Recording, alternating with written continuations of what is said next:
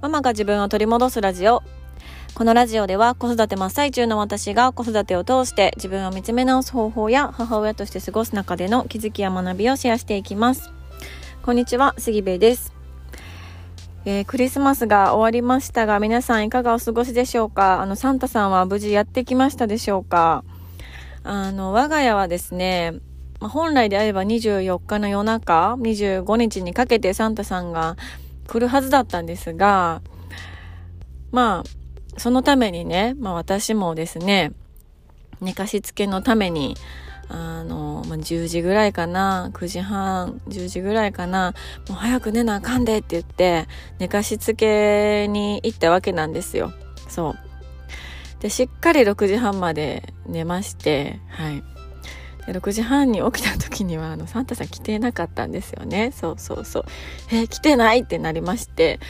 でまあ私が6時半にバッて起きたのであのその勢いで子供たちも全員起きましてえサンタさん来てないでってなったんですよ。そう。で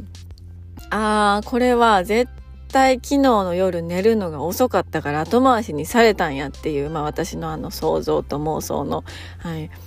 あの話をね子供たちにしてね。ああこれは睡眠時間が足りてないからやわ。もうこれはかんもう一回寝たら？みたいな感じで。あのもうあと小1時間ほどね、うん、寝たら無事にあのリビングの机の上にプレゼントがありまして、はい、サンタさんも焦ったことだろうなと思うんですよ。そう、もう焦りすぎてね、うん、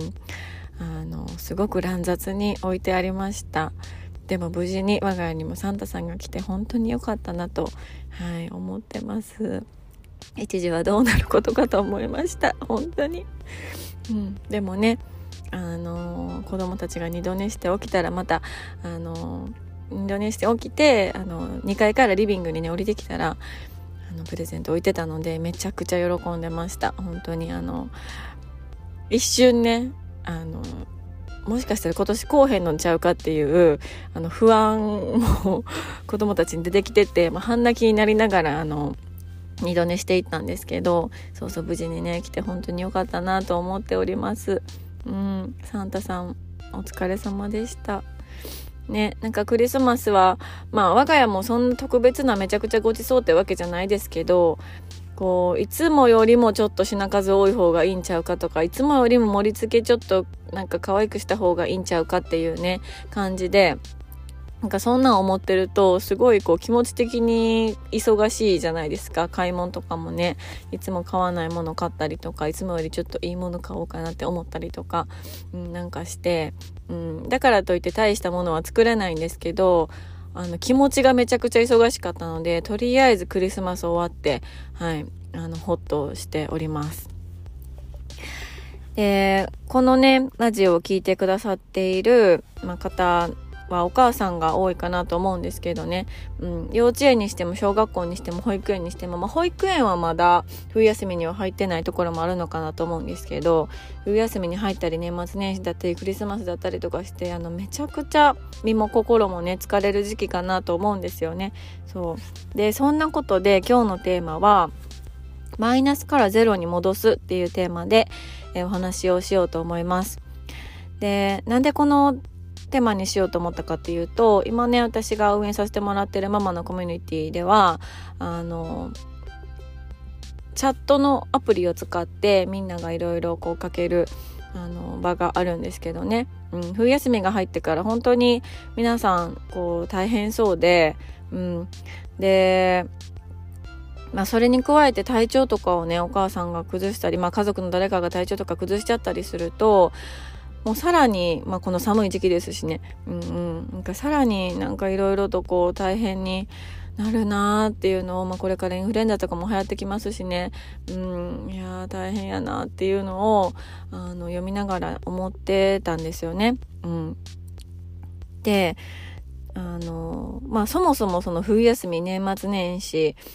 まあ、長期休みとか、まあ、クリスマスとかもそうですけどであのいつもとは違うしもう身も心も本当に疲れる時期だと思うんですよね。でなんか疲れてるんだけど疲れてるし疲れることいっぱい起きるんだけどしないといけないことも多かったりとかしないといけないこと普段より多かったりとかご飯とかもねなんかちょっとイレギュラーないつもはお昼は園とか学校で食べてくるのにお昼も作らないといけなかったりとかうんなんか給食食べてきてくれてると、まあなんとなく栄養はそこで補われてるかなっていう安心感がいつもはあるんだけど、こう長期休みになると、いや、栄養も考えなあかんやないですかみたいな、まあ考えてないわけじゃないんですけどね、いつも。うん、でもなんか平日、普通の平日よりも、あの、プレッシャー、目に見えないプレッシャーがのしかかったりとかね、いろいろ考えることが多いなと思って、身も心も疲れるなっていうのを私自身もすごく感じてるんですよ。で、そういう時って、あの、なかなか自分のことを客観的に見ることができなかったりとか、俯瞰して見ることが難しかったりすると思うんですけど、自分がどの位置にいるかみたいなのを認識しておくってすごい大切だなと思ったんですよね。うん。こういう忙しい長期休みの時とか行事事がある時とか自分が体調が悪い時とかってあのもう完全に自分がマイナスの位置にいると思うんですよ。マイナス0プラスで言うと0にも満たしてないもうマイナスの位置あの定規で言ったらあの マイナスの位置同じこと言ってますね左の方にいると思うんですよ。そうで自分が0よりも左の位置のマイナスの位置にいるなっていうことを認識しておくことがめちゃくちゃ大切だなと思っていてで、マイナスの位置に自分がいるなって思った時は、なんか無理にね、そのプラスの方に頑張って頑張っていこうとするんじゃなくって、もうとりあえずゼロに戻るっていう、うん、身も心もとりあえずゼロに戻すっていう感覚が、なんかすごく大切だなって、うん、思うんですよね。でもこれも結局なんか自分がどうやったらゼロに戻れるかっていうのを分かってないといけないと思っていて、うん、自分がねなんかどういう状況だったらちょっとずつちょっとずつ満たされてゼロに戻っていくのかなとか、うん、どういうものを食べたら自分は嬉しいのかなとかどういう飲み物を飲んだらいいのかなどういう服を着たらいいのかなとかね。なんか本当にめちゃくちゃ細かいことですけどそれをちょっとずつちょっとずつ積み重ねて自分を積み重ねていって自分をねこうもうせめてゼロの位置に戻すっていうようなことがすごく必要なのかなっていうのを、うん、この冬休みとか行事とか、